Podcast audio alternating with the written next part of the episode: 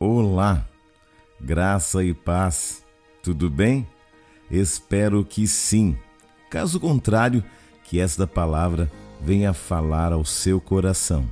Todos os dias renascem com uma nova esperança. Eu acredito nas forças de um Deus que rege todo o universo. Ele é o meu mestre, minha luz, meu caminho, minha verdade, minha vida. E é por isso que eu vou cada vez mais longe, graças a Deus.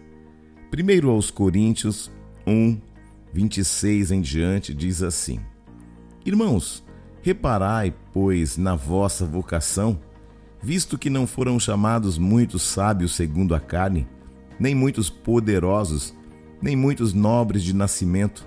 Pelo contrário, Deus escolheu as coisas loucas do mundo para envergonhar os sábios e escolheu as coisas fracas do mundo para envergonhar as fortes.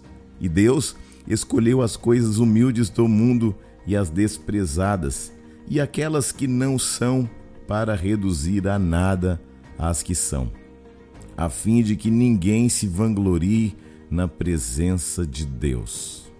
O que temos que entender é que Deus tem um propósito específico para cada pessoa. Eu tenho um conselho pastoral à sua vida hoje. Quando for orar, não ore para dar conselhos para Deus, para determinar o que Deus tem ou deve fazer. Você vai orar para descobrir o que ele escreveu sobre você naquele dia. Eu sempre orei, Deus abençoe os meus caminhos. Mas um dia, Deus me falou: largue os seus caminhos e ande nos meus caminhos.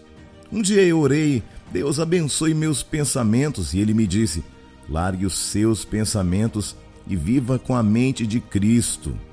Isaías 55 diz assim: Porque os meus pensamentos não são como os vossos pensamentos, nem vossos caminhos como os meus caminhos, diz o Senhor. Porque assim como os céus são mais altos do que a terra, Assim são os meus caminhos mais altos do que os vossos caminhos, e os meus pensamentos mais altos do que os vossos pensamentos. Então, o que precisamos fazer? Deixar o que é seu e ser atraído pelo que é dele. Eu tenho descoberto que é necessário permitir que a velha natureza morra dentro de nós. Enquanto você não estiver morto para as suas próprias vontades, não irá entender o que Deus tem para a sua vida. Quando Jesus chegou em Betânia, Lázaro já estava morto há quatro dias. Ninguém entendeu o que Jesus foi fazer em Betânia.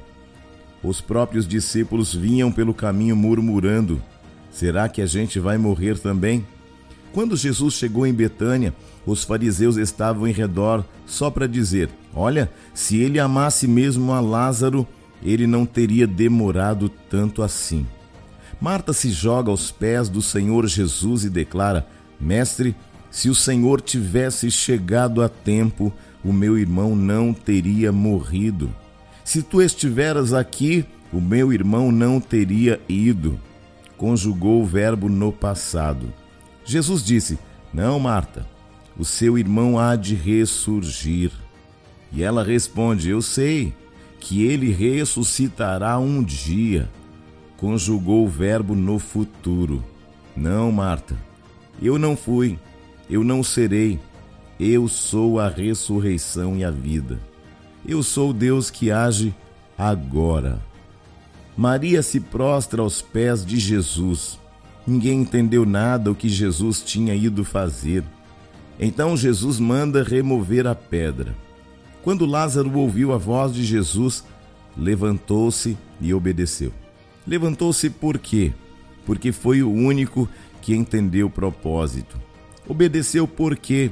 Porque Lázaro era o único que estava morto no meio da multidão. Houve uma palavra determinante: Lázaro, venha para fora.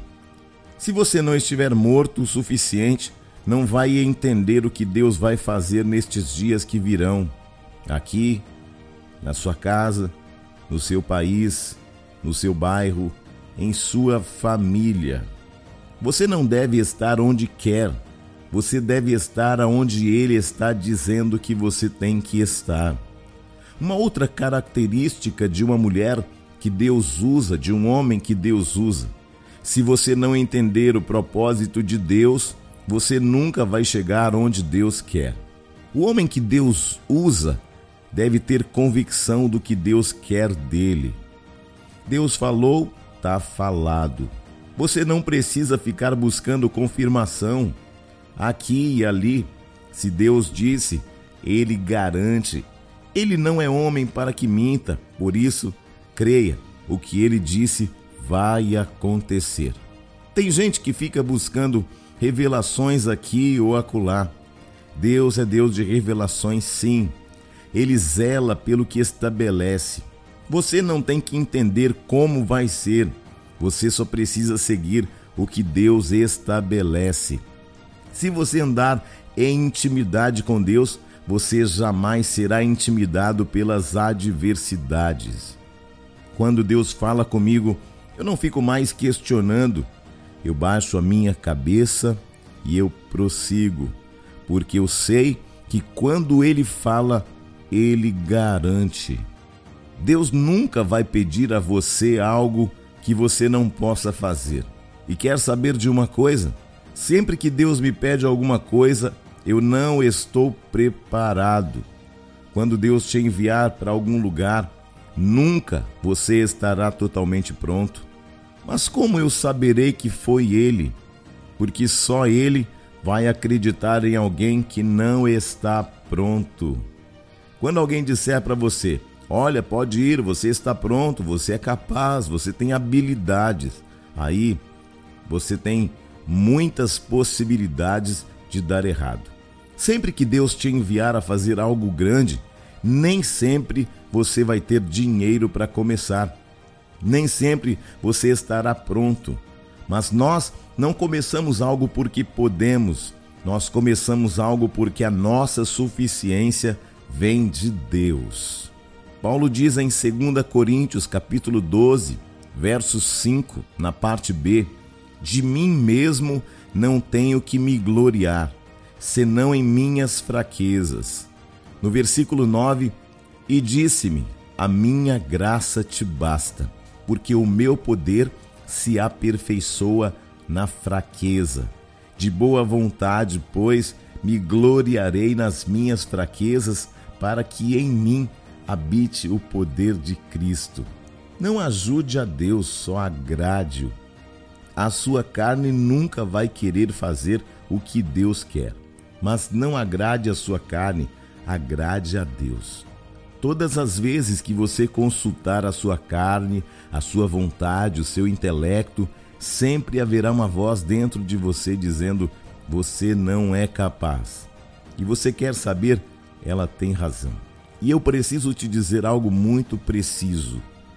Jesus só usa os que não são porque os que são estão usando ele. Jesus só anda com aqueles que não podem, porque aqueles que podem estão usando ele.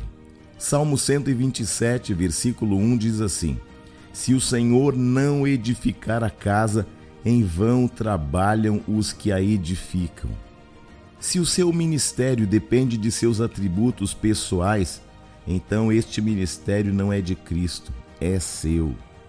Quando olho para homens como Gideão, Davi, Jefté, Samuel, Eliseu, eu noto algo tremendo. Estes homens eram notáveis porque Deus construiu vitórias dentro deles primeiro. Deus está construindo vitórias dentro de você, porque assim como você imagina em sua alma, assim você será. Não olhe para fora, olhe para dentro, porque o reino de Deus está dentro de nós. Do lado de fora tem mentira, engano, mas no reino de Deus tem vitória. Talvez aqui fora você não tenha muito, mas aí dentro Deus está construindo vitória.